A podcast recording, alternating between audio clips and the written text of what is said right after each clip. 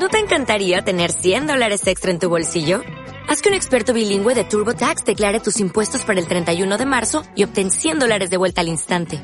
Porque no importa cuáles hayan sido tus logros del año pasado, TurboTax hace que cuenten. Obtén 100 dólares de vuelta y tus impuestos con 100% de precisión. Solo con Intuit TurboTax. Debes declarar para el 31 de marzo. Crédito solo aplicable al costo de la presentación federal con TurboTax Full Service. Oferta sujeta a cambios o cancelación en cualquier momento.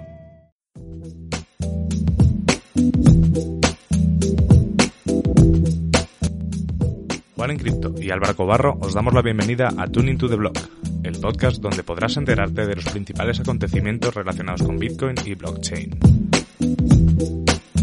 Cada viernes discutiremos las noticias más interesantes de la semana y compartiremos nuestras opiniones sobre los temas más controvertidos. Además, todas las semanas tendremos invitados especiales con los que podremos charlar, debatir y sobre todo aprender de los temas que levanten más interés al ecosistema cripto. Hola, ¿qué tal? Muy, ¿Qué tal? Bienvenidos una semana más a Bitcoin TV y a Tuning to the Blog si nos estás escuchando por el podcast.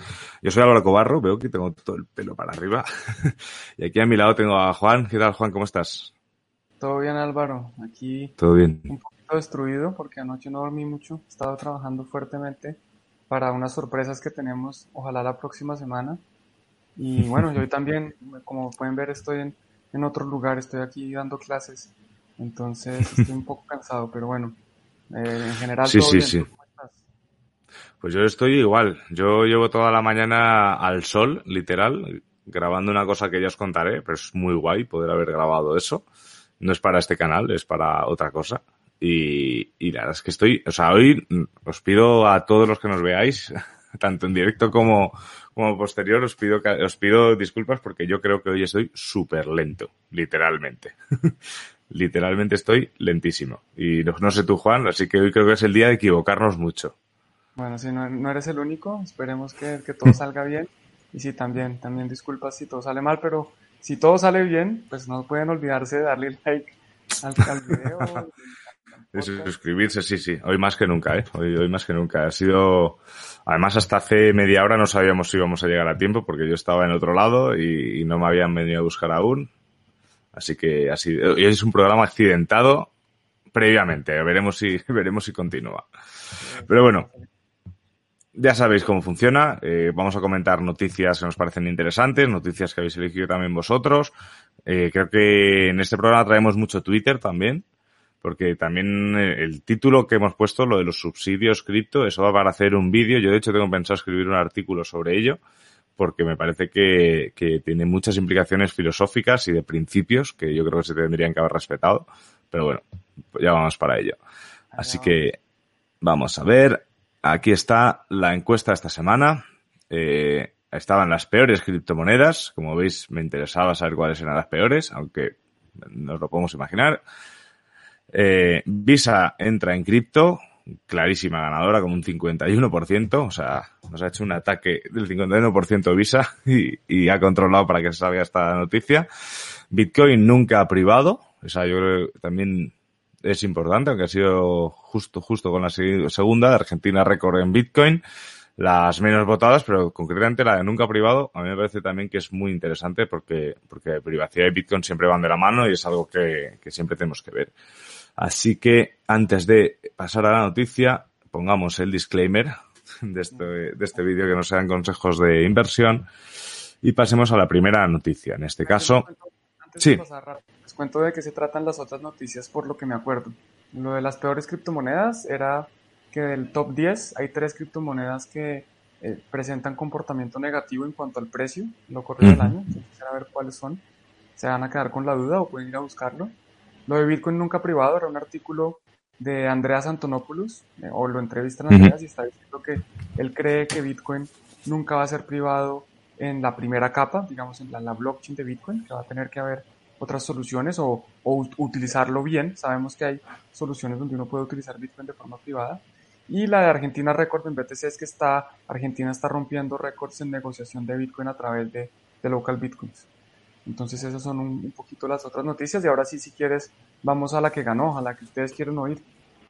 Eso es, vosotros mandáis y nosotros cumplimos. Es esta noticia de Coindesk que Visa 6 Ethereum Developer for New Distributed Application. Es de Six me imagino que es contratar, ¿no, Juan? Six es buscar. Ah, busca, vale. Sí. O sea, que Visa está buscando un desarrollador de Ethereum, ¿no? Para una aplicación distribuida, una TAP. Wow. Correcto.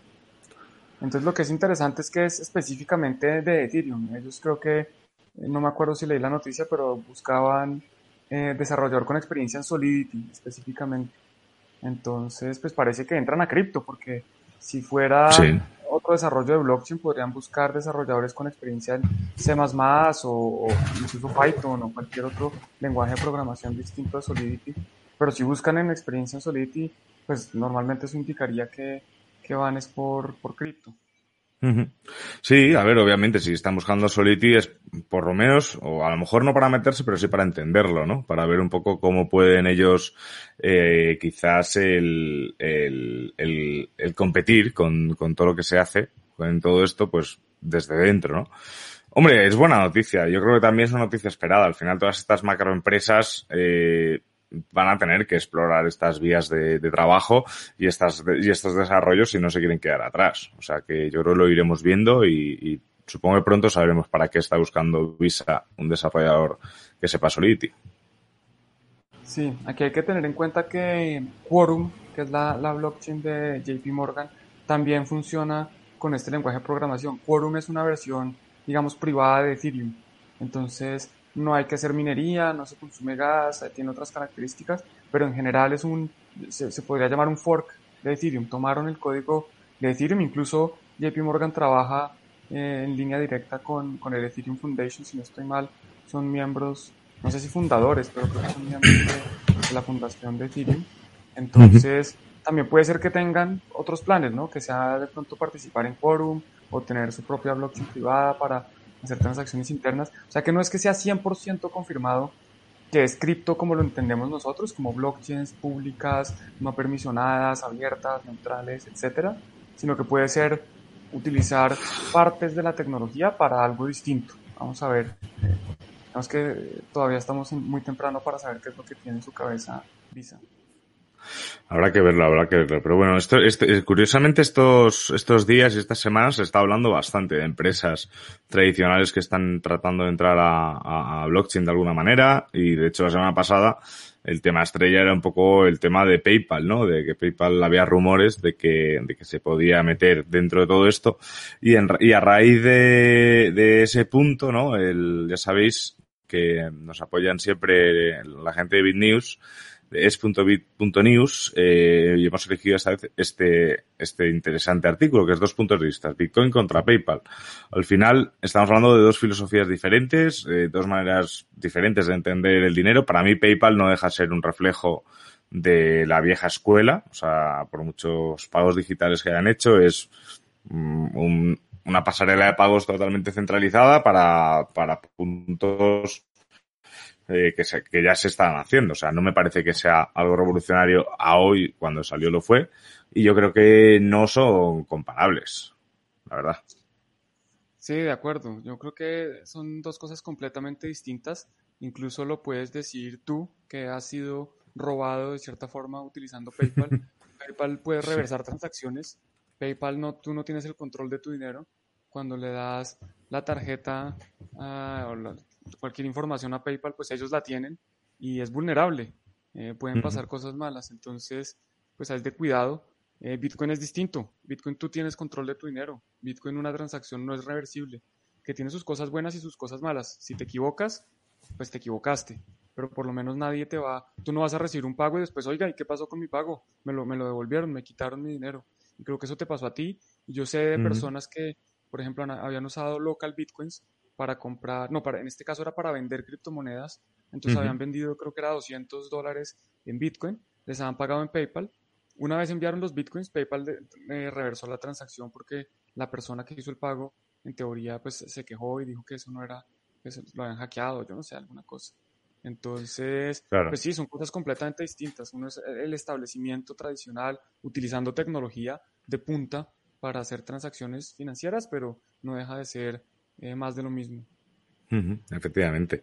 Ese es el peligro, ¿eh? Lo hablábamos la semana pasada incluso con, la noticia de que PundiX había metido PayPal dentro de lo que es el sistema Expos, eh, que a mí me preocupaba ese punto, que al final PayPal eh, tiene, salvo que tenga una política diferente para lo que son los puntos de venta, que es posible, pero si tiene la misma política, que con sus transacciones online normales es un, vamos, para mí, en mi opinión, al comercio lo tiene súper poco desprotegido. O sea, ante la duda siempre el cliente, lo del cliente siempre tiene la razón. PayPal lo lleva al, al, máximo punto y eso está, vamos, eso está bastante complicado. Nos estáis comentando que Juan, sí, como veis Juan no ha estado en su, en su estudio, entonces, bueno, tiene las limitaciones que tiene, pero bueno, si se pone así cerquita a esto, sí que yo ahora te escucho bien, ¿eh, Juan? Qué bueno, qué bueno que se oiga mejor. Discúlpenla y, gracias por, por, avisarnos, porque esto es para ustedes y la idea es que, que ustedes puedan oír bien. Luego, luego en la edición para lo que es el podcast sí que le puedo dar ahí un, un, pico de, volumen a tus intervenciones, que eso no, no, hay problema. Y no sé si estamos yendo muy rápido, ya te digo, como estoy lento, estamos como... Pues a ver, ¿qué, más podemos comentar de, de PayPal y, Bitcoin? Bueno, ahorita que, que estamos entrando a la, a la, moda donde todas las instituciones tradicionales quieren empezar a aceptar Bitcoin, a, poder custodiar Bitcoin, vender Bitcoin, comprar Bitcoin a nombre de sus clientes, pues hay que tener mucho cuidado porque pues lo que sabemos, not your keys, not your coins. Si no tienes tus llaves mm. privadas, no tienes tus Bitcoins, esto pues es la verdad, eh, hay soluciones custodiales que pueden ser convenientes para ciertas cosas, pero lo que es claro es que si PayPal tiene tus bitcoins y en algún momento, por alguna razón, decide congelarlos o bloquearlos, o no deciden ellos, sino que decide un gobierno o de pronto eh, hackean a PayPal o lo que sea, pues tus bitcoins están en riesgo. Entonces, no es lo mismo tener bitcoin en una billetera fría propia o en una eh, billetera de pronto no fría, pero en el móvil o instalada en el ordenador, que tener a que, a que PayPal tenga tus bitcoins. Son cosas bastante distintas y hay que saber diferenciarlas porque los riesgos que se asumen son distintos. De pronto la conveniencia es mejor, pues sí, obviamente. Yo, yo a PayPal puedo ingresar desde mi ordenador o desde otro ordenador, desde cualquier lugar del mundo. La billetera fría, pues solo puedo ingresar si tengo la billetera fría, si tengo el dispositivo físico que justamente aquí voy a mostrar, creo que tengo uno en el bolsillo. Sí, esto es una billetera fría. Esto es otra billetera fría, la Ledger. Aquí es donde se pueden guardar mejor las llaves privadas. Si no las tienen ustedes, pues no, yo no confiaría mucho en PayPal de que las van a cuidar bien por, mí. Claro. En ese ledger es en el que guardas todos los bitcoins tú, ¿no? Aquí tengo como 50.000 bitcoins. Tienes 40 millones de bitcoins. tipo, y llevas en esto desde el año 95. Exacto, yo empecé a hacer trading de bitcoin en 1995 y ahí fue cuando adquirí mis primeros, mis primeros 20 millones. Claro, claro, es, es, es como buenos expertos, eh, por eso todos sabemos que empezamos de, todos empezamos de esa forma. Mira, y aquí compré, este es un Bitcoin que compré ayer. Oye, pues no sé si es verdad o no, pero a mí me, han llegado alguna vez de, de, gente que le dijeron, toma tu Bitcoin y le habían dado una moneda estas de colección y pensaba que, que tenía un Bitcoin y, y iba luego a una tienda de Bitcoin a decir, oye, quiero venderlo y le, decían, mm, creo que te han jodido. Pero, pero, o sea, me suena a mí esa historia, ¿eh? O sea, no me la estoy inventando, me suena que me la contó Eddie, eh, de, Asturias, que alguna vez a su tienda alguien le venía con, con la monedita, oye, yo quiero, quiero venderla, o tal. Pues yo una vez, yo una vez hice un post en Instagram, ¿tú conoces estas monedas, cómo se llaman? Cassius, eh, Cascasius. Sí, eran, o sea, bueno. O sea, las que son como Bitcoin que tenían la clave, ¿no? Exacto. Entonces alguien me dio, me, prestó una, me dijo, mira, aquí tengo mi, moneda. Y yo le tomé una foto eh, y lo, puse creo que en Instagram o en alguna red social. Y unos amigos me decían, ah, yo no entendía que era un Bitcoin, ya veo, entonces usted tiene un Bitcoin. ¡No! No, no es así. de, hecho, en el, de, hecho, en el Ledger tampoco tienes bitcoins. Eso, que eso es una cosa que preguntaron otro día en el foro de, de los alumnos. Y, en el Ledger tú tampoco guardas bitcoin. O sea, es, ni en una wallet guardas Bitcoin. Los Bitcoins no se guardan. O sea, los Bitcoins están en la blockchain, en, la blockchain de Bitcoin. Sí, sí. Es difícil, ¿eh? O sea, yo lo que he estado grabando esta mañana era un poco también un reportaje hablando de esto de una manera sencilla y, no es fácil hablarlo de sencilla. Y mira que en Bitcoin lo intentamos hacer todos los días, pero, pero fácil ya te digo que no es. Yo estoy aquí dando clases y estoy sufriendo lo, lo de siempre. volver a tratar de cambiar la mentalidad de, oiga, es que esto es, que esto es distinto, es que no piensen, hay, hay, analogías que funcionan, pero hay cosas que simplemente son distintas y no se puede hacer una analogía con lo tradicional, que hay que pensar claro. distinto. Efectivamente. Pues vamos a continuar con una noticia que aquí sí que es importante el mensajito abajo, o sea que no es una, esto no es un consejo, simplemente una opinión. Resulta que han desarrollado una app que conecta pagos de Bitcoin y Lightning Network directamente a una cuenta bancaria, ¿vale? Esta app se llama Strike.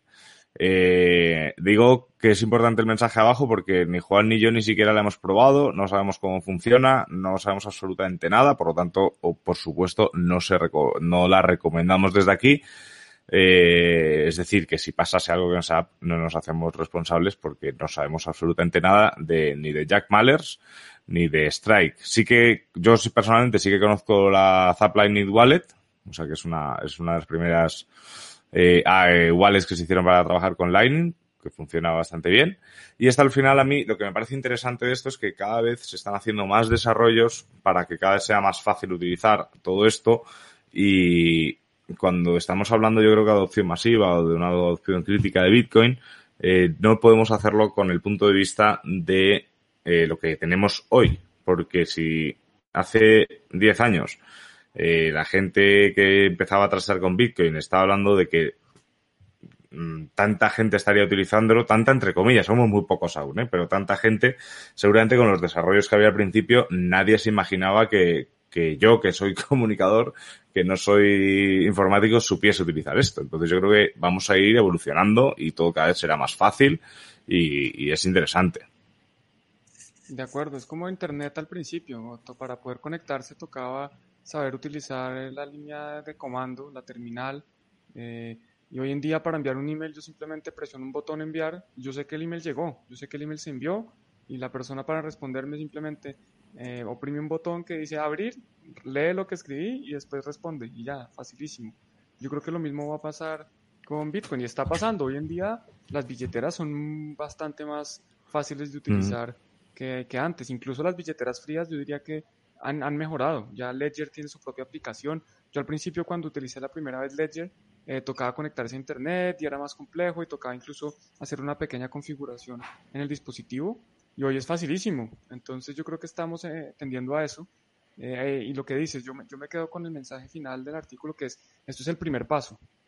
a mí me gusta mucho Lightning Network, lo que pasa es que yo dejé de hacer videos de Lightning Network porque son los que menos views tiene, o sea que a la gente en general no le interesa, pero me encanta, lo celebro todo, porque yo creo que es el camino para seguir eh, poder hacer transacciones de Bitcoin de forma barata y manteniendo la descentralización, que al final no es que yo quiera descentralización por, porque quiero descentralización, no, es que la descentralización permite unas cosas que sin ella no funcionan, que es por ejemplo el tema de PayPal. Eh, el tema de que sin descentralización pues estas cosas son eh, más confiscables, menos resistentes a la censura, menos privadas, tienen una serie de consecuencias y yo por eso pues me, gusta, aplaudo eh, PayPal, no, sino Lightning y espero que, pues esto siga avanzando y que haya muchas más soluciones. Efectivamente, Lightning, es, o sea, si Bitcoin decimos que es un proyecto, porque no deja de ser un proyecto, no, no, no, es una realidad aún, eh, que está empezando Lightning ya ni te cuento. Entonces, obviamente se irán haciendo más cosas. Yo ahora tengo pendiente empezar ya a trastear directamente sobre Lightning en el nodo de Bitcoin y empezar a abrir canales con gente y empezar a trastear. Pero esto yo creo que va a ser mi, mi pasatiempo de verano, ¿sabes? De después de comer, a la sombrita, ya más tranquilo, eh, me meteré en remoto al nodo y empezaré a trastear con eso. Ahora de momento tenemos, Juan, Juan, Juan y yo sabemos que tenemos muchas cosas, muchos frentes abiertos que tenemos que ir cerrando porque si no, no, no, van a haber vacaciones, eso seguro. Pero rico, qué bueno, qué envidia me da tener vacaciones de trastear con el, con el nodo Lightning. sí, sí. No sé si serán vacaciones, supongo que serán las horas de, de descanso. se invertirán en ese punto. Y, desde, que yo entré a Bitcoin personalmente, eh, se ha mezclado todo, la vida personal, con el hobby, con los pasatiempos, las vacaciones, el trabajo, entonces ya no sé qué es qué. Lo disfruto todo, la verdad, entonces está bien. Sí, sí, total, totalmente, vamos. Eh, al final es eso, o sea, a mí, yo, yo, a mí que me gusta ir a ver eh, los partidos del Mallorca, eh, no, no es que sea futbolero, a mí me pones otro partido de fútbol y me da igual, los del Mallorca, pues como soy de ahí, me gustan, ¿no? Pero yo se lo digo a mis compañeros del Mallorca que quedamos en Madrid para ver, que somos muy poquitos, le digo, para mí esto es la desconexión de la desconexión, porque si no, al final Juan y yo, eh, aunque no estemos grabando un vídeo, estamos hablando y hablamos ya como amigos, pero ¿de qué hablamos? De moneditas. ¿Sabes? Yo con Iván o con Juanjo, con cualquier persona con la que me relaciono ahora prácticamente todos los días, hablamos siempre de moneditas, aunque no sea momento de trabajo. Oye, ¿has visto esto? Ah, mira lo que ha dicho este, tal. Y, se convierte en monotemático. Eh, encantado, prefiero hablar de esto que, que de otras cosas, pero, pero hay que tratar de desconectar de vez en cuando. Sí, ojalá lo podamos hacer este verano. y vamos, bueno, hablando de desconectar, eh, si ya no nos será suficiente con todo lo que hacemos, eh, nos han invitado a... Uy, me he equivocado de botón. Ya te digo que si algo podía salir mal era esto. Eh, aquí estamos. Eh, decía, decía, decía Jean, el, ya verás qué bien te lo pasas con los canales cuando quieras enviar satos y no puedas. ya, ver, ya verás cómo te frío el Telegram, Jean, para, para que me eches una mano a abrir los canales. El, nos han invitado eh, criptohispanos, ¿vale? Eh, criptohispanos se conectan con The Block Code, TuneBlock, TuneBlock, en Consenso, que es de criptonoticias, y BTC en español, a las 18 horas eh, ET. ¿ET qué significa, Juan? te los números. sí, se me olvida. a las 17 horas, a las 5 horas eh, ET, no sé qué franja horaria es ET. Eastern Time. Eh, Eastern Time. vale, sí vale. Eh, vale, compro. Para que es a las once y media de la noche de hoy, en España. ¿No? Correcto. Ahora empieza. Correcto. Eso empieza a las once y media de la noche de hoy. Así que, bueno, eh, Juan creo que va a estar seguro y yo haré todo lo posible por, por estar también. Eh, por, porque ahora mismo no sé, en mi cabeza no, no me entra o sea, tengo que mirar exactamente si tenía que salir hoy a cenar o no. Pero bueno, si no me conectaré con el móvil, ¿eh? O sea, algo, algo haremos para participar porque está muy guay eh, poder hablar con diferentes podcasts y hablar pues de lo que más nos gusta. Y aparte de esta manera también es una manera de hacerlo internacional, de comunidad hispana. Y para mí muchísimas gracias eh, por invitarnos eh, desde Cripto Hispanos porque para mí es una pasada poder participar con esta gente. De acuerdo, va a ser un gusto estar ahí si no me desmayo antes de, la medianoche. Joder, Juan, tenemos que ponernos de acuerdo, eh, tenemos que estar uno u otro, ¿eh? Si no a, a Mirla. Voy a, voy a aprovechar y, sigo al de Blockcode desde Bitcoin, que no lo seguíamos.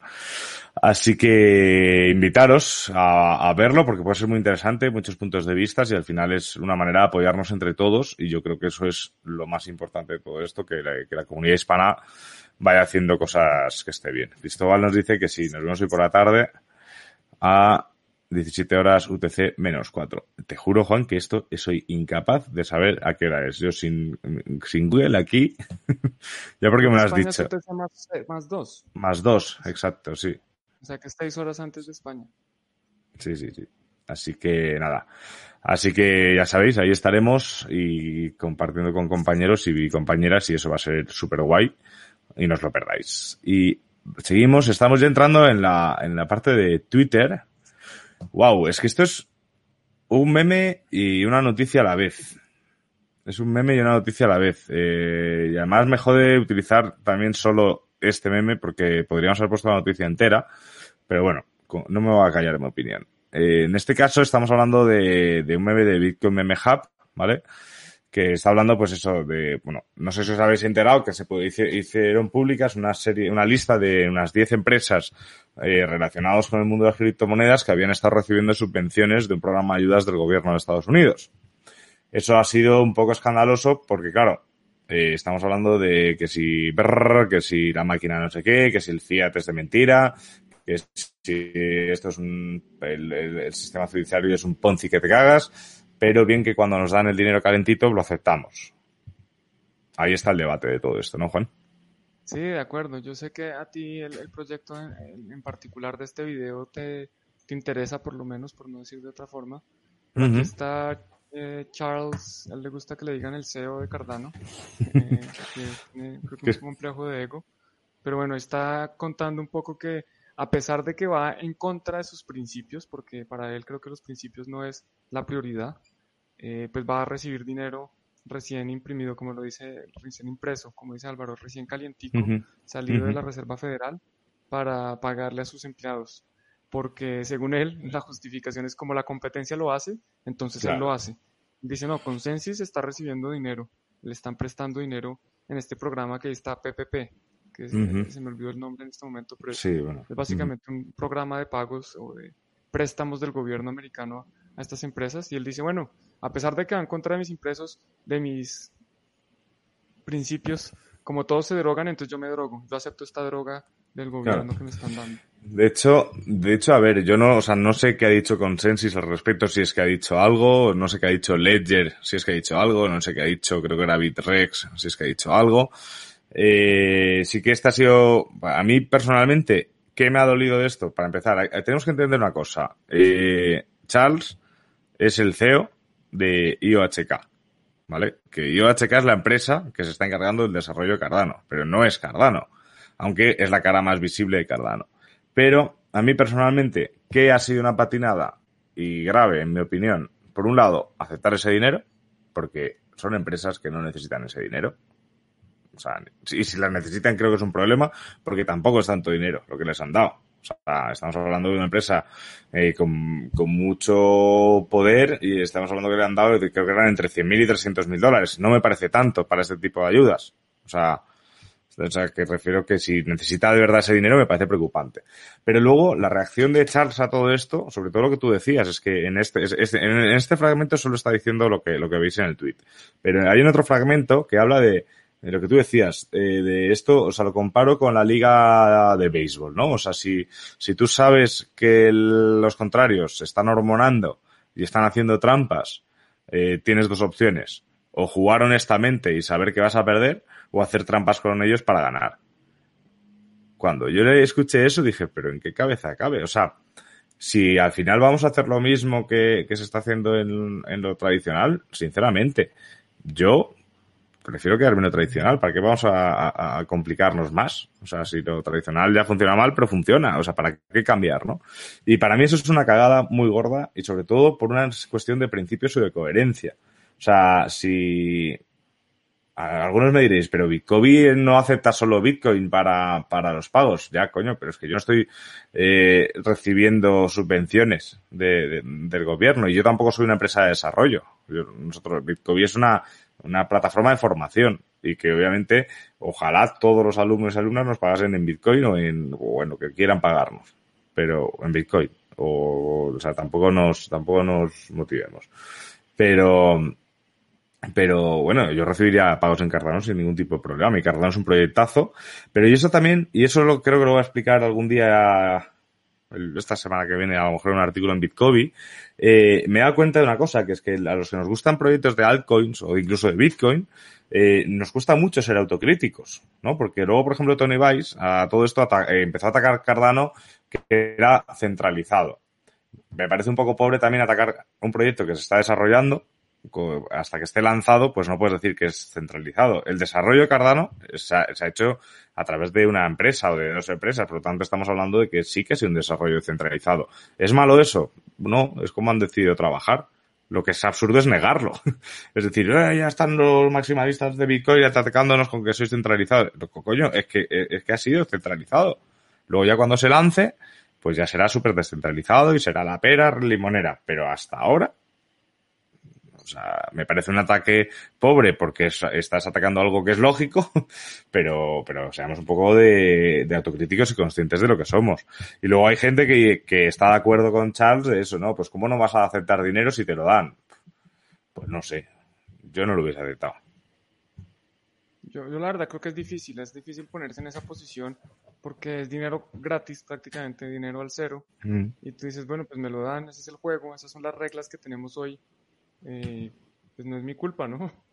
Entonces, no sé, no, no, es tan fácil, digamos que es muy fácil desde, la, desde afuera, uno sentando. Efectivamente, sí, estoy de acuerdo. Está ahí sudando. eh, pero es que váyase a donde está, a la posición en el momento, donde tiene dinero gratis, ¿lo acepta o no? Pues tal vez sí. Eh, tal vez sí. Así, a ver, estoy de acuerdo. A mí ahora mismo si nos viniese una carta y nos dijese, chicos de Bitcoin, os damos 300.000 euros para tal, recién impresos. eh, pues seguramente, obviamente sí, me imagino que se aceptarían, ¿no? No está la cosa como para tal. Pero en este, pero es que ahí voy, o sea, yo sinceramente creo que le ha hecho peor a Cardano ese dinero que, el, que el bien que le podía tal. O sea, y se ha hablado de Cardano, también te diré que se le ha dado mucha caña a Cardano. Yo me imagino porque ya a Consensus se le da tanta caña por otro lado que ya como que aburre, ¿no? no es una caña, es una caña recurrente, es como hablar de BSV. Entonces, como que hay gente no tal, pero Consensus ha sido el que más dinero ha recibido. Y, y, no sé, es que aquí con este tema podríamos hablar largo, largo, largo, largo, ¿eh? Sí, yo, yo, creo que para mí lo que está más mal es aceptar que está en contra de sus principios. Porque, porque si no tiene principios, o más bien si, si hace cosas que van en contra de sus principios, ¿qué podemos esperar más adelante cuando haya que tomar otras decisiones que de pronto también están en contra de sus principios? Entonces no podemos confiar en una persona así. Eso es como, lo, como mi última conclusión. Yo creo que es lo que está más mal, que si acepta, mire, es que esto va en contra de mis principios, pero lo voy a hacer. Efectivamente. Pero bueno, para los seguidores de Cardano, los holders de Cardano, sabéis que dentro de poco ya se lanza del todo la red, por lo tanto ya no se dependerá únicamente de, de IOHK. Y ya, no, y ya Charles no puede decir que será CEO de nada porque es CEO de una empresa de desarrollo, pero no es CEO de Cardano. Así que ya sabéis que buenos tiempos llegarán, porque para mí me sigue pareciendo un proyectazo, independientemente de, de, esta patinada. Y vamos a continuar con este sí que es bueno. Este sí que es el meme de la semana, sin ninguna duda. Que es este aquí. Eh, que no es un meme, porque... ¿no? es un tweet con, con Sí, bueno, es un, un sí, efectivamente. Wendy o whatscoinhq.tv, Crypto, Crypto Wendy, Encima se oh. llama Crypto Wendy. O sea, yo pensaba que era una persona ajena, pero veo que no. ¿Por qué los TikTokers, eh, por qué los TikTokers comprarían Bitcoin a mil dólares si ellos pueden elegir eh, entre más de mil altcoins que, que estuviesen por debajo de un dólar? Que es una estupidez. A ver, ¿cómo lo explico? ¿Por qué comprar un lingote de oro, ni siquiera una onza de oro a 1800 dólares si puedes comprar 300 bolsas de mierda por ese mismo dinero. Pues porque no es lo mismo. Porque yo para qué quiero 300 bolsas de mierda. A nada. Eh, ¿Para qué claro. quiero comprar cosas? No estoy diciendo que las altcoins sean mierda, simplemente estoy diciendo que son cosas distintas. Están comparando eh, oro con mierda, aquí están comparando Bitcoin con altcoins. De nuevo, eh, siento si alguien se sintió molesto por lo que dije o si insulté a alguien, nunca fue mi intención. Pueden, pueden reemplazar la, la, mierda por, por arena o por agua o por algo sí. que no tenga el mismo valor que el oro. Simplemente son cosas distintas. Es que, es que, vamos a ver, o sea, es, es que te digo una cosa, esta reflexión la hace mucha gente a la hora de invertir en un proyecto. O sea, yo me acuerdo con, con Pundix mismo, que está muy, muy por debajo del dólar. eh, entraba gente al proyecto y decía, no, yo la he comprado porque es que está tan bajita que a mínimo que esté a uno, dos o tres dólares, vamos, me, hago aquí millonario. Y dices, ya, pero es que sabes de qué va el proyecto, o sabes cómo funciona, o qué tokenomics tiene, porque es que a lo mejor resulta que para que Pundix llegue, el token de Pundix llegase a uno dos dólares, eh, tendría, no me sé las cifras de memoria, pues a lo mejor tendría que superar la capitalización de Bitcoin ahora mismo. Sí, es que esa es la otra cosa que, que, no todos entienden y es que, digamos que yo tengo una empresa y claro. tú tienes una empresa y las dos empresas son exactamente las mismas, son, son la misma empresa, tienen un activo muy similar y deberían costar lo mismo. Y tú emites mil acciones y yo emito una acción. Uh -huh. Entonces, tu mil, tu mil, acciones valen, cada acción vale, digamos, por decir un número, un euro. Entonces uh -huh. valen mil euros. Y mi una acción vale mil euros. Claro. Porque pues es solo una. La las dos compañías valen en total mil euros, pero tu acción vale uno. Entonces, uh -huh. comprar tu acción porque vale uno y, y, no comprar la mía porque vale mil, eh, pensando que la tuya va a llegar a mil, pues es ridículo, porque si, la, si tu acción llegara a mil, significaría que la compañía vale eh, mil por mil. O sea, creo que está un millón claro. en este momento. Sí, sí. No tengo mucho cerebro, pero... Pues lo que vale Bitcoin. un millón, exacto. Claro. Entonces, pues hay que ver muchas más cosas que solo el precio. Hay que ver la cantidad de tokens emitidos, como en una empresa uno vería la cantidad de acciones emitidas, y eso es lo que hoy se conoce en cripto como el, el market cap, la capitalización de mercado. Y, más que, más que esas cosas, porque luego también se ven cosas irracionales, ¿no? Al final estamos hablando de, de, precios de oferta y demanda. Eh, entender muy bien los proyectos en los que os metéis. O sea, si vosotros no entendéis el proyecto en el que os metéis, estáis tirando el dinero. O sea, no entréis por promesas de beneficios. Ya no te estoy hablando de masternodos ni de nada raro. Te estoy, o sea, no entréis porque alguien os dice, mira, esto está barato y puede subir. O sea, es posible que suba, es posible que desaparezca, pero entended en qué proyectos os estáis metiendo. Entender, intentar entender la tecnología, por qué tiene esos buenos fundamentales o por qué es útil. Porque a lo mejor te metes en un proyecto que es que el token no vale absolutamente para nada, simplemente te metes porque está barato. Pues, pues buena suerte. Te puede salir bien, ojo, ¿eh? pero, pero buena suerte. Sí, completamente de acuerdo. Ay, Está, no sé, está, estoy como enfadado, ¿no? Desde, desde Cardano estoy como... Pero bueno, y todo esto también viene, viene dado por esta noticia de aquí, eh, que me parece que creo que el tweet venía a raíz también de esta noticia, que es que TikTok envía el precio de Dogecoin eh, a un máximo desde hace dos años, pero hay que ser inteligente. Sí, bueno, inteligentes hay que ser siempre, eso seguro. Pero resulta que eh, tratar de ser inteligentes, efectivamente. Resulta que en TikTok se ha hecho viral, pues que, conseguir que Dogecoin, ah, mira, aquí también tenía la gráfica, ahora la enseñaremos, eh, pues eso, que llegase al dólar.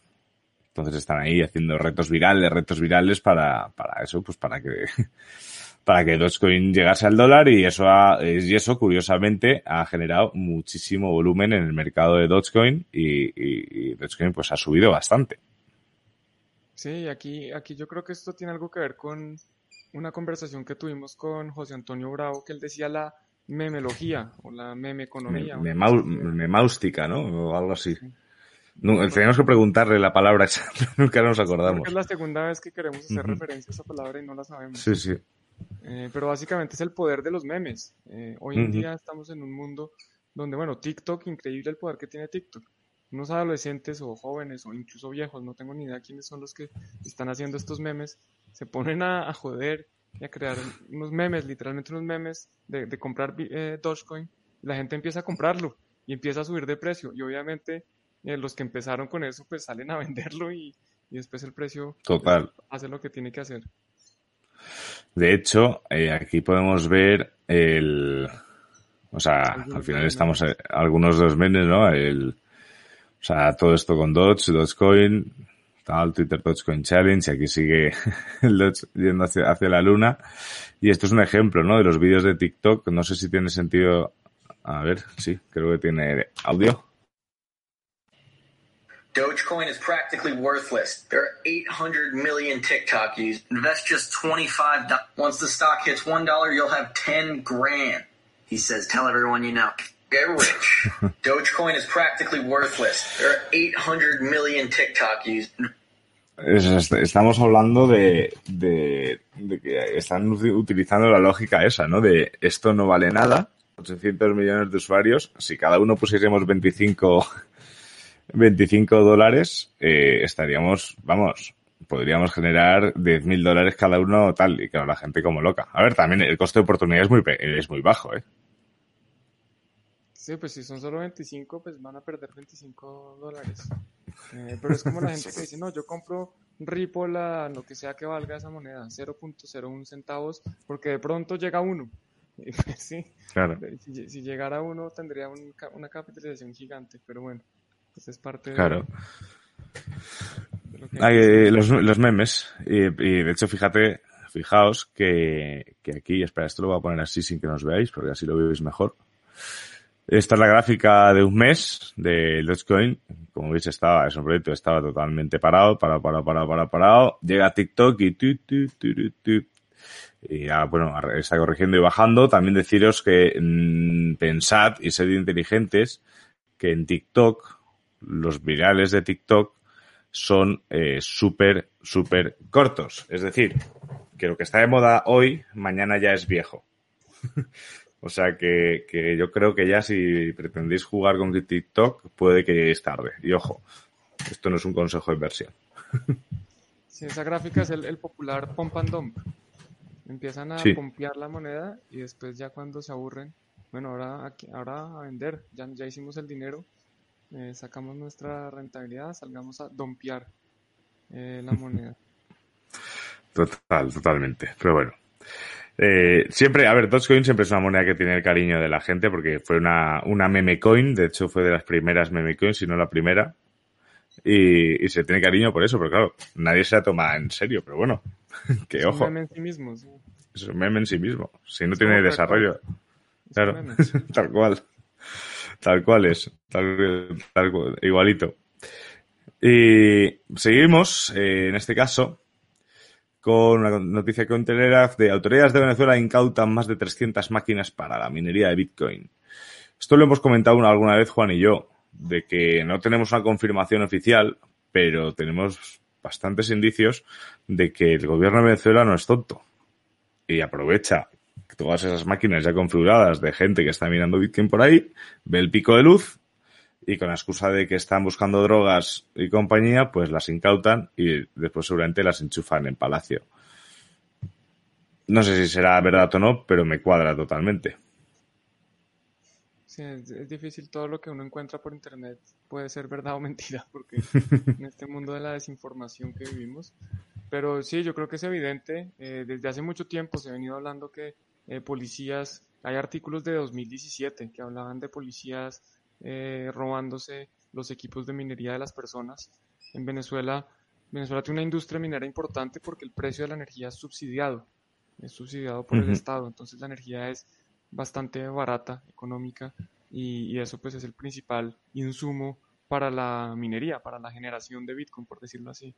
Entonces, sí, seguramente los policías, ellos mismos ya se habrán distribuido. Si dicen que confiscaron 315, debe ser que confiscaron 600 y, ya se llevaron los, la otra mitad se la llevaron para la casa. Había, había, una especie de tira cómica que salía en las noticias. Bueno, no, mentira, era una tira cómica, no, eran capturas de pantalla de una misma noticia que salía como la primera noticia. La policía incauta no sé cuántos kilos de, droga. Eh, a, a las tal ponle que fuesen 100 kilos. Eh, en la siguiente noticia, eh, la policía ha incautado eh, 85 kilos. A la siguiente noticia de por la tarde, la policía ha incautado 25 kilos. Y, al día siguiente, ya eso ya era meme, la policía busca droga. es como que van desapareciendo esas cosillas. Pues con esto igual, lo que tú dices, si han incautado 300, las que han dicho que han incautado. Sí, quién sabe eso, cómo funciona. Es muy, muy complejo el inmundillo de la policía latinoamericana. bueno, y de, muchas partes, ¿eh? de, muchas partes, en todos lados. En Estados Unidos matan a la gente cuando se... Cuando, Efectivamente. cómo se ven. Efectivamente. Entonces, eh, y seguimos para bingo. Coinbase se estaría preparando para cotizar en el mercado de valores más adelante en 2020, es decir, este mismo año. esto es según eh, Reuters, la agencia Reuters. Eh, no me sorprende, porque de hecho hay muchas empresas que ya están cotizando en bolsa detrás de Coinbase como inversores, por ejemplo el banco, el BBVA. Eh, lo que a mí sí que ha, generado un poco de revuelo esta noticia, porque decir, joder, Coinbase, ¿y por qué en lugar de sacarte, e intentar salir al mercado, por qué no lo haces de una manera descentralizada dentro de un, de un mercado secundario como pueden ser las criptos? No sé, no sé qué opinas, Juan, de esto. Sí, lo que pasa es que, digamos que la forma en que pudieran hacer lo que quieren hacer, que es emitir acciones, tendría que ser un security token, que es básicamente un título valor. Y la verdad es que entre emitir una acción en bolsa y un, security token, yo creo que a Coinbase le conviene más eh, la acción, porque primero a los inversionistas, digamos que el dinero que van a recaudar va a ser bastante grande. Y los inversionistas que van a invertir no van a ser cripto, no van a ser gente cripto, van a ser inversionistas más tradicionales. Y el inversionista tradicional que iría a invertir en, la, en el IPO de Coinbase, pues no quiere tener unos tokens porque todavía no sabe cómo funciona eso. Ellos quieren tener exposición a una industria a través de la inversión en Coinbase, pero no quieren guardar una billetera fría que nunca han oído que es esa vaina y no quieren tener eh, pues todas las complejidades de tener un activo eh, que, que, no saben cómo funciona. Y lo otro es que en temas regulatorios, Coinbase tendría que cumplir exactamente los mismos requerimientos eh, de emitir un título valor en la blockchain que un título valor en un custodio central en la bolsa de Nueva York. O sea, eso no, no cambia mucho. Eh, los abogados hay que contratarlos, los banqueros de inversión hay que contratarlos para que busquen, les hagan el underwriting o busquen los inversionistas. Eh, digamos que no es, no es muy distinto y yo creo que sí tiene más, más ventajas en este momento el tema de, del IPO. Y, eso lo que nos muestra es que de pronto todavía estamos lejos de, de todos estos STOs que, que, estamos hablando que todo va a estar en la blockchain, que la tokenización de todo, eh, pues yo creo que de pronto no es tan rápido. De pronto, si vemos que las empresas que deberían tokenizar, como dices tú, no lo están haciendo, entonces, ¿quién, quién lo va a hacer? Claro. Sí, sí. Y aparte de una cosa, yo como usuario, eh, si sale a cotizar de esta forma en bolsa, yo me imagino que como una empresa cotizada eh, tendrá bastantes más auditorías y bastante más control de todo absolutamente lo que hace. Por lo tanto, cada vez me parece peor idea, o sea, ya me parecía mala idea, pero cada vez me parece peor idea el, el no solo guardar tokens, eh, o sea, no solo guardar Bitcoin en Coinbase, sino también comprarlo, ojo. Sí, yo creo que depende también mucho de los objetivos. Si, si es una institución que no le importa su privacidad, que va a reportar todo y va a pagar los impuestos que deben, que yo es lo que recomiendo, yo creo que todos deberían pagar los impuestos que, que, tienen que pagar, a menos que quieran que los jodan después, eh, pues, pues no hay tanto problema, incluso de pronto se pueden sentir más cómodos de que como está tan vigilado, pues tienen que cumplir todos sus procesos y no pueden hacer temas de reserva fraccionaria o no deberían, no, no sé cómo lo vayan a hacer, pero, pero incluso algunas personas pueden pensar que es mejor. A mí personalmente no me gusta el tema de lo que está haciendo Coinbase con, eh, con temas de, de, vender herramientas para desanonimizar eh, la blockchain y para eh, rastrearnos y todo esto. Pero pues hay, hay, personas que supongo que incluso les, les parecerá muy bien que estén vigilados y todo esto. Eso es. De hecho, bueno, eh, ya os adelanto, la semana que viene en Bitcoin, eso no lo sabes tú, Juan. Se me había olvidado comentártelo. Eh, tendremos un vídeo hablando un poco también de custodios y criptos. Ese, pero no, será un vídeo en directo, ¿eh? O sea, la semana que viene se graba. O sea, no será un vídeo, no será un vídeo en directo, creo. Ya veremos. Ya os contaré. pero sí, hay opiniones de, de, todos los tipos. Y vamos a ir a, la última noticia, que más que una noticia es un rumor, ¿vale? O sea, no hay nada, no hay nada confirmado, que hay rumores que se estaría formando una alianza entre Cardano y, Litecoin. Charles, últimamente Charles está súper es polémico como ninguno, algo que a mí me gustaría. Charles, ¿no? No, ah, bueno, Charlie. Charlie Lee, no, o sea, Charles Hoskinson, Hoskinson, a mí me gustaría que tuviese un, un, perfil un poquito más bajo, la verdad, últimamente. Eh, dijo recientemente que no le importaría trabajar con el fundador de Litecoin, Charlie Lee, para probar la comunicación entre cadenas. Eh, esto, o sea, a ver, yo creo que el, la interoperabilidad entre diferentes blockchains, yo creo que es parte del futuro también. Incluso se hablaba de que Bitcoin podría ser como la capa base, ¿no? Y a partir de ahí todas interaccionar con Bitcoin. Pero aquí me surge una duda. A lo mejor, Juan, tú no sé si opinas igual que yo o es que yo estoy totalmente equivocado y estoy diciendo una tontería, que es posible es totalmente posible. Yo lo que he entendido de estas noticias o los rumores era que, por ejemplo, Cardano, dentro que es, sabiendo que Cardano es una plataforma en la cual se desarrollan también dApps, sobre todo cuando esté bien desarrollada y cuando esté lanzada, eh, está planteando que a lo mejor se puede hacer un C de Cardano Litecoin. O sea, tipo el Rapid Bitcoin, ¿vale? Yo opino que, vale, es una solución, pero yo creo que eso yo no lo considero interoperabilidad, ¿no? Al final estás trabajando solo con una cadena, solo que has creado un token que tiene una equivalencia, pero no es, o sea, no es una comunicación directa entre, entre cadenas, ¿no? O así es como lo entiendo yo. Sí, yo, yo estoy de acuerdo. A ver, eh, yo puedo crear un token en Ethereum como es el, el WBTC, que depende uh -huh. de un custodio, que sí, pues básicamente hay una persona que tiene mis bitcoins uh -huh. y con otras condiciones y a cambio de guardar mi Bitcoin me emite un WBTC, que es similar a lo que hace Tether. Tether tiene uh -huh. mis dólares y a cambio de mis dólares me emite un USDT. Eso es. Pero hay formas, hay formas que sí son un poco más interesantes, que son más complejas, y es que donde no hay un custodio, donde yo puedo interactuar entre, entre distintas cadenas sin necesidad de que haya un tercero que es el que intermedia esto. Entonces, por ejemplo, eh, con RCK, eh, si yo quiero enviar bitcoins y convertirlos en R bitcoins, o sea, en, en, bitcoins en la red de RCK, yo no, no, hay, no hay ningún tercero. Eso se hace de forma automática y digamos que ahí se podría considerar un poco más interoperable porque no hay, no dependo de nadie. Lo que pasa es que para devolverlo, para, para convertir mi RBTC en BTC, sí se depende de unos custodios. Hay, hay un multisig de 15 participantes donde necesito la firma de 8, entonces no es que sea 100% interoperable. Vamos a ver por qué salen. Es que, es que yo creo que en este mundo estamos un poco acostumbrados a, a, em, como a definir las cosas desde un principio sin tener todos los detalles. Entonces, por ejemplo, cuando se habla de, de CBDCs, se habla en general de las CBDCs, pero, pero las CBDCs pueden ser de muchas formas. Entonces, lo mismo, los PEGs o las criptomonedas, los, las, las, las C Bitcoins o las C Litecoins, pues hay que ver que, realmente cómo se está haciendo.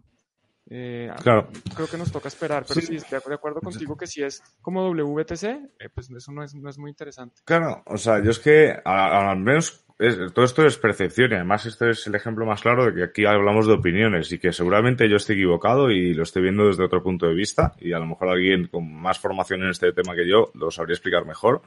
Pero claro, cuando hablamos de WTC, WTC eh, yo no hablo de interoperabilidad entre Bitcoin y Ethereum. Yo hablo de un token RC20 que, que, sí, que tiene un colateral en Bitcoin, pero que guarda un custodio o lo que fuera, como sea, pero no hablo de que están Bitcoin y Ethereum conectadas. Eso sería súper guay, poder realmente que smart contracts de, de, de Ethereum, ¿no? Eh, pudiesen interactuar directamente con Bitcoin. Eso, eso, eso es otra cosa. Para mí eso sí que es interoperabilidad, pero como la entiendo yo, y a lo mejor la estoy entendiendo mal, ¿eh? pero cuando se habla de interoperabilidad de blockchains, es crear un, como dice aquí Camilo, lo, el, aquí Camilo comenta, ¿no? Lo que permitiría el token sería un sintético que custodia la liquidez de Bitcoin. Vale. Pero.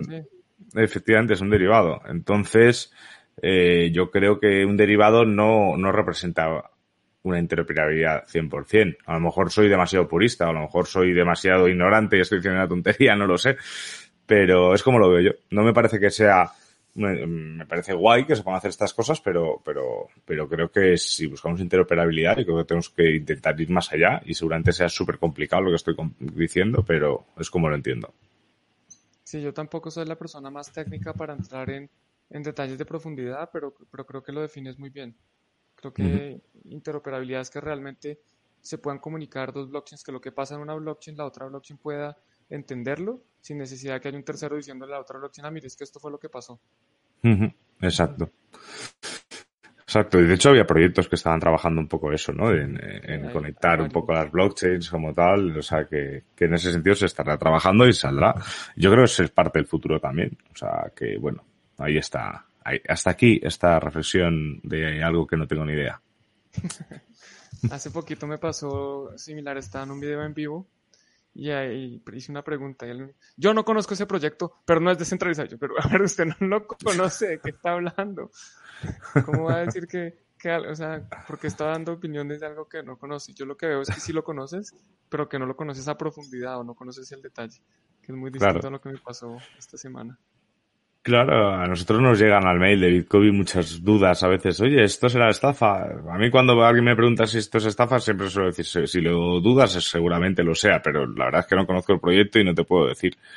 Pero igual, o este, ¿estará bien ese proyecto para invertir? Pues no sé, hay tantas cosas y tengo tan poco tiempo para mirármelo que yo ya vamos poco a poco y, con buena letra, ¿eh? o sea, hay que, no pasa nada y no saber algo es maravilloso porque tienes tiempo de aprender. O sea que no hay que tener miedo a decir que uno no sabe. De acuerdo. mi última respuesta que, he descubierto que funciona es eh, cuando me dicen, no, ¿qué piensas de esta blockchain? Yo, mira, llevo tres años estudiando Bitcoin, todavía no lo entiendo. No voy a ponerme a estudiar otra blockchain para decirte que no entiendo. Es que no, no sé para qué sirve, si sirve, si no sirve. Entonces, pues yo no, no tengo tiempo de ponerme a estudiar eh, una blockchain Eso es. Cada, vez que alguien me pregunta. Y, yo soy consciente que me pierdo mogollón de oportunidades para invertir y, muchos buenos, bueno, muchos buenos proyectos, eso es más discutible, pero, pero, pero me pierdo, me, me estaré perdiendo muchísimas cosas. Pero yo creo que es más responsable ir paso a paso, ir entendiendo bien las cosas, comprendiendo bien las cosas y cuando ya más o menos tienes algo controlado, sacan algo nuevo y tienes que empezar de cero. O sea que, o sea que vas esto el tiempo ir, eh, entrar y salir, entrar y salir. Pero bueno, mucha responsabilidad es lo que hay que tener. De acuerdo. Y lo que, y, lo, y como siempre, en este video no se dan consejos de inversión de ningún tipo, solo se dan opiniones mm. personales de los participantes. Don't trust, verify. Nunca inviertas en cosas que no conozcas. Es, es, es el. Además, hoy ha estado todo el vídeo, ¿eh? Ahora vamos a cambiar porque ya hemos llegado al final de, del programa de hoy. Eh, recordaros, eh, esperemos que os haya gustado. Eh, yo entiendo y os pido disculpas si, si, al menos a mí me habéis notado un poco más lento porque, porque puede que lo sé, puede, puede que lo esté. Y no olvidéis eh, darle like, darle a la campanita y suscribiros y nos escuchamos. Bueno, Juan, que me estoy despidiendo sin darte a ti oportunidad. No, pues nada, yo simplemente saludar aquí a las personas que se conectaron. Ezequiel, como siempre, que no lo pudo ver porque pues, tuvo su problema de internet, pero estuvo presente. Jintao, Mi Vida en Rumba, Cristóbal, que nos vemos más tarde, Claudio X Barros, Camilo. Saludos a todos, muchas gracias por acompañarnos hoy. Saludos a ti Álvaro y espero que nos puedas acompañar esta tarde latinoamericana, eh, medianoche española. Voy a ver si descanso un rato ahora y, y, haré todo lo posible para, para vernos esta, esta, esta noche española y tarde latinoamericana con grito hispanos y con mucha gente. Así que lo dicho, disfrutad mucho, eh, estad seguros, huir de las, de las scams y de las presuntas scams aún más. Y esto ha sido todo, BitcoBTV, tu blog. Hasta luego. Chao. Chao.